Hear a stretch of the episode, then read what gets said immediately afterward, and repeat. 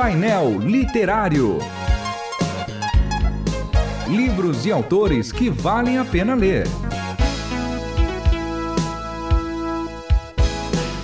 Painel Literário.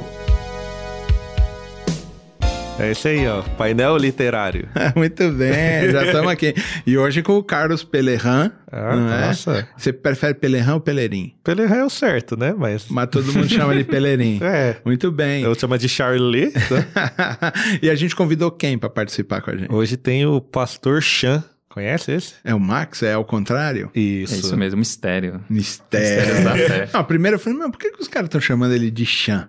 Aí depois ele, não, é que é de trás pra frente, Max. É igual o disco da Xuxa, de trás pra frente tem um negócio misterioso. E aí, Max, você é pastor da onde? Sou pastor de juventude na Igreja Batista Jardim das Oliveiras, Zona Sul aqui de São Paulo. Você é o pastor da juventude. Da o pastor juventude. lá é quem? Pastor Paulo Dias. É aquele que tá perguntando porque sabe a resposta. né? Exatamente. É re- tudo retórico. É pra apresentar para os nossos Exatamente. ouvintes. Muito bem. Não, Igreja legal. onde passou o Luiz Saião, tá? É, O Saião, o Manuel. Té. Carlos Oswaldo Pinto e... Lá o é sagrado, hein? Manuel E aí, Té. a- Salvou todo mundo lá. Não sei se a gente tá à altura desses caras aí, mas um dia a gente, quem sabe, chegar lá. Ela é né? igual o Santos, de tempos em tempos, tempos em forma tempos, um grande né? nome. É, Mas pula uma geração. Pula É a próxima. tentando formar a próxima, ver se esses caras têm mais sucesso que a gente. Muito bem, a gente está fazendo agora também assim é, o painel literário e convidando algumas pessoas e falando, mas quais livros você gosta? né? Legal. E aí você escolheu esse, que é do Dietrich Bonhoeffer. Dietrich Bonhoeffer. Ó, o alemão tá em dia. Agora, Pronúncia nossa. tá boa né? Aí vem o Roland falando tudo errado. É, tem gente, tem gente que fala alemão de verdade. É, tem gente que fala alemão. Que é o livro Discipulado. Esse é um livro importante, né? Uhum. É, já é um clássico. Acho Da que todo mundo. cristã. Acho que todo mundo já deu uma lida nele, Uhum. ou pelo menos quem não leu vai saber hoje que precisa ler Sim. esse livro.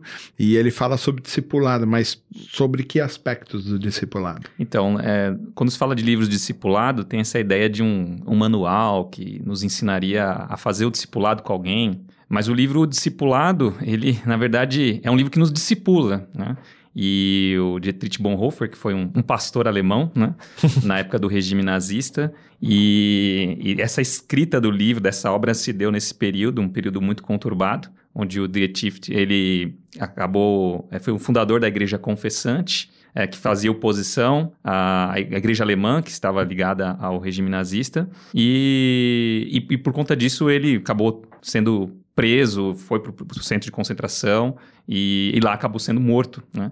Mas nesse período ele teve todo um movimento de é, retorno ao cristianismo e o foco desse livro em si, ele faz uma análise das palavras de Jesus, principalmente no Sermão da Montanha, e, e fazendo uma distinção, principalmente do, do, do, da, da- do que é a graça de Deus e o discipulado.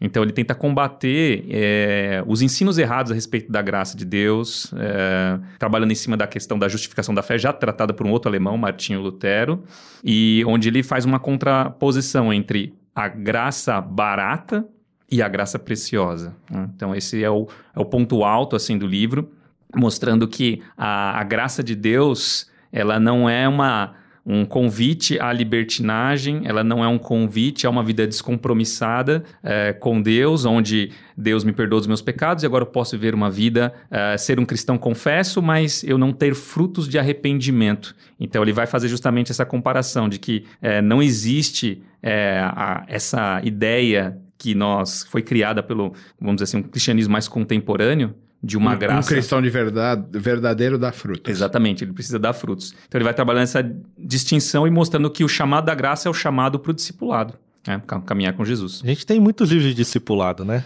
É, teve um, tem um que muita gente gosta também, que é o Discípulo Radical. Uhum, do- que aí acho que ele Stott. entra mais nessa pegada de um manual. Uhum. Olhando esse livro, Discipulado, a gente entende que ele é para todo mundo mesmo? Porque apesar que você falou da gente ser discipulado com ele, ele está apontando mais para aqueles que são líderes que querem trabalhar discípulos, ou o cristão médio tem que pegar e absorver esse livro? Seria um livro para toda a cristandade, acredito eu, não só para líderes. Ah, e aí o livro também combate um pouco dessa ideia de, ah, de só uma classe de pessoas que têm ah, que precisam viver uma vida separada do mundo. Ah, ele até chega a trabalhar essa ideia do, da questão dos monastérios, né? onde era uma ideia de se realmente se afastar do mundo ah, na, na Idade Medieval Porém, esse se afastar do mundo, os, os próprios monastérios se transformaram em lugares de redutos do mundo. Né? E, e aí a ideia de que nós precisamos sermos libertos é, desse mundo, mesmo estando enclausurados. E às vezes é o retorno ao mundo para que, através de cristãos verdadeiros, Jesus Cristo seja visto por meio de sua igreja. Até que esse é o, é o segunda parte do livro. E a primeira parte trabalha essa ideia mais do indivíduo, né, na sua relação com a graça de Deus e o discipulado. Uhum. E, uma, e aí a segunda parte está nessa relação da comunidade. É, aonde se dá esse chamado para o evangelho, esse chamado para caminhar no discipulado com Jesus? Se nós não temos mais o Cristo encarnado que nos chama, como chamou Pedro, como chamou Levi, uh, como é que se dá esse chamado agora? E aí o que ele trabalha na segunda parte do livro, que esse chamado se dá onde o Cristo é, ele é encontrado no seu corpo é, agora por meio da igreja né, por meio da pregação, ele usou a questão dos sacramentos, né, batismo, ceia, a comunhão dos santos. Né? Então é nesse meio que, que o Cristo é encontrado e que nós somos desafiados a entrar nesse corpo, somos chamados a sempre sairmos do mundo, entrarmos nesse corpo, fazemos parte desse corpo e representarmos Cristo agora no mundo, sendo como Ele. Você falou sobre dois tipos de graça, né? Estavam uhum. colocados Sim. lá. É uma graça, uma graça geral, né? Uma graça e uma graça uh, especificamente salvífica e tudo Sim. mais. Como é que você diferencia essas duas? Você explica para o público uhum. como ele diferencia, como você também é. diferenciaria é, ela. Aqui ele vai trabalhar muito essa questão da graça barata. Eu separei um trecho do livro que ele diz o seguinte: o que é a graça barata? É a pregação do perdão sem arrependimento do pecador. É o batismo sem a disciplina eclesiástica. É a comunhão sem confissão pessoal. A graça barata é graça sem discipulado, é a graça sem cruz, é a graça sem Jesus vivo encarnado. É uma graça sem graça. É uma graça sem graça, exatamente. Com né? perdão do trocadilho, mas. trocadilho, é, trocadilho é ruim, mas. e ele mesmo diz o que é a graça, é que essa graça preciosa, essa ver, é, genuína graça de Deus. Quando alguém realmente conhece a Jesus, conhece o Evangelho, que graça é essa que atinge o ser humano pecador? E ele diz que essa graça preciosa é o Evangelho que sempre se deve procurar, a dádiva que se deve pedir, a porta a qual nós devemos bater. Essa graça é preciosa porque chama ao discipulado. É a graça que, que porque chama ao discípulo o discipulado de Jesus Cristo. É preciosa por custar a vida do ser humano. É graça, pois só assim dá vida ao ser humano. É preciosa porque condena o pecado. É graça porque justifica o pecador e perdoa o pecado. E ele chega a dizer o seguinte: que essa graça é tão preciosa, ela não pode custar barato para nós porque ela custou muito para Deus. Custou a vida de seu filho. E ele não se importou em que em oferecer o seu filho para nos resgatar para ele. Então essa graça não é uma graça barata que deve ser é, negligenciada por nós, pela igreja, ou seja, vivemos uma vida sem um compromisso com Deus. Quem não gera frutos de arrependimento, muito provavelmente não teve um encontro com a graça preciosa. Uma pergunta que eu queria te fazer, Carlos, também é Primeiro, como você definiria discipulado? A partir da sua leitura do livro, o que, que é discipulado mesmo? E depois eu queria que o Marcos falasse uhum. quais são os elementos que estão envolvidos num discipulado que é verdadeiro, um discipulado cristão, que parece que é isso que o livro está apontando para a gente, um discipulado para a gente chegar na maturidade do Cristo né? Do varão perfeito em algumas traduções. Sim. Mas é, é, o que, que é discipulado mesmo? Até ia perguntar para você, mas ele me jogou me na fogueira. Ufa. É, não, é porque a gente faz uma diferença de discipulado e mentoria. Por exemplo, quando uhum. a gente está uhum. sempre conversando na igreja e nos trabalhos em si, de que mentoria é o fluxo, é o, o, o mentoreado leva para o seu mentor as suas uhum. aflições, suas dificuldades, e ele é Sim. é trabalhado. E o discipulado parte do mestre, os ensinos do mestre para o seu discípulo. Então, aquele que é um discípulo, aquele que está num discipulado, está aos pés do mestre, aprendendo o caminho que tem que ser seguido, uhum. aprendendo todo o direcionamento. E entrando você vai falar também das características, o que eu gostaria de entender também é que, mesmo se a gente seguir aos pés do mestre, a gente está com ele, a gente está aprendendo com ele, necessariamente a gente vai ser igual ao nosso mestre, porque você citou dele ser preso, por exemplo, ele é alguém que, durante uhum. a, a guerra, ele incitou a morte contra o Hitler. Sim. E há um contexto, tudo bem, aquilo aconteceu, mas Sim. será que ele fez isso como um discípulo? Ele, ele não só incitou, como ele fez parte do. Da trama. Você assiste um Operação... filme chamado Operação Valkyria com Tom Hanks? Não, é, é, o, é o outro lá, é. do Tom Cruise. Tom Cruise. Tom Cruise. E é, esse Filme retrata exatamente isso. E ele foi um dos caras que foi penalizado é, pelo regime nazista, porque ele fez parte desse grupo Uhum. que intentou matar o Hitler. né? Exatamente. Porque ele, tinha chega a uma dizer- questão. É, ele chega a dizer, né, que é melhor é, nós sermos... É, menos pior, né, você ser, realizar um mal do que você ser mal. Né? Essa- É que ele, a dúvida dele é assim: alguém tem que parar esse cara. Que ele vai continuar matando muita gente.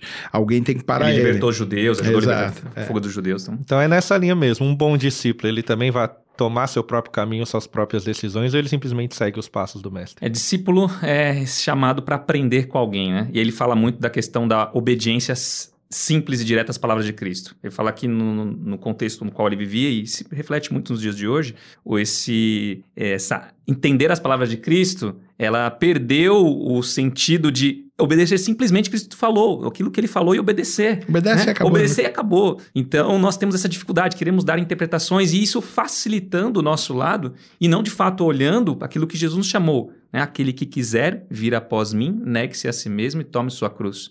Se o caminho do Cristo foi o caminho de olhar para a cruz e seguir pacientemente e obediente a ela, não deve ser diferente o caminho do discípulo. Aquele que também olha para a cruz, segue o seu mestre nesse mesmo caminho e que às vezes vai sofrer. Ele fala uma questão muito interessante do extraordinário da vida. O que é esse extraordinário da vida? É, é representado muitas vezes pelas bem-aventuranças. É não simplesmente viver como o senso comum. Ah, eu só amo os meus amigos, eu só faço bem a quem faz bem para mim. Não, Jesus coloca o amor ao inimigo, ou seja, aquela atitude que excede a justiça dos fariseus e mestres da lei. É aquele que vai além, que só pode ser realizado em nós por meio dessa graça preciosa, por meio de um relacionamento com Cristo, né? do qual nós somos chamados a participar. Então, é, é, são, são alguns elementos dessa vida do discipulado. Então, o que a gente, partindo para concluir, o que a gente pode concluir é que obediência no texto bíblico quer dizer obediência mesmo. Exatamente. Ele até usa o seguinte: é, a questão da, descri- da descrição. É bem claro é, isso. De fé e obediência, né? A, a, a gente faz essa distinção, né? A, somos salvos pela justificação, pela graça de Deus,